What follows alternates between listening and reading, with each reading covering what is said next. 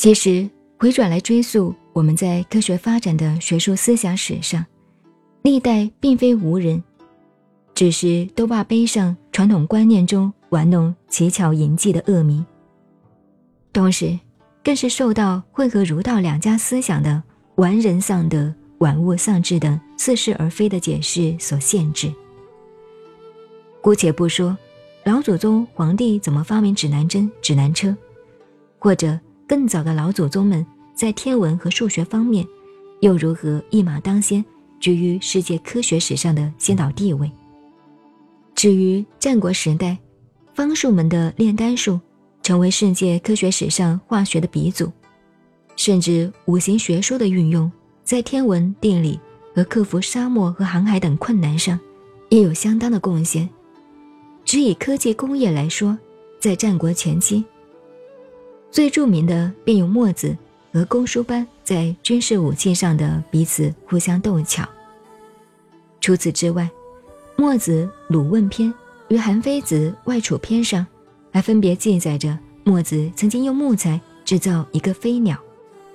公输班也有用竹子、木材制造一个鸟雀，放在空中飞了三天不掉下来的记录。还有南北朝时期有一位和尚。也用木材造了一个飞鸟，在空中飞翔好几天，最后又回转到原处降落。不幸的是，这些比发明飞机还早的发明，受到奇技淫巧的观念的影响，被埋没了，没有受到如西洋思想中的重视，再加研究，再加改进而成为人类实用的科学技能。至于明代初期的郑和所创造的远航的大楼船。以及宋元时代在战争中所运用的大炮，是否学西洋，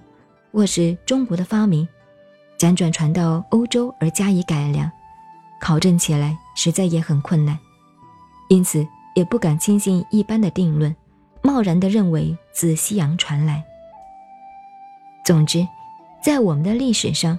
自战国以下，科技的发展都被奇技淫巧、典礼所禁。这个观念所扼杀，这也是事实。而这个观念是否受老子的“不贵难得之货，使民不为道”的思想所影响，也很难肯定。老子所指的“难得之货”，正如吕不韦思想中的“奇货可居”的大货。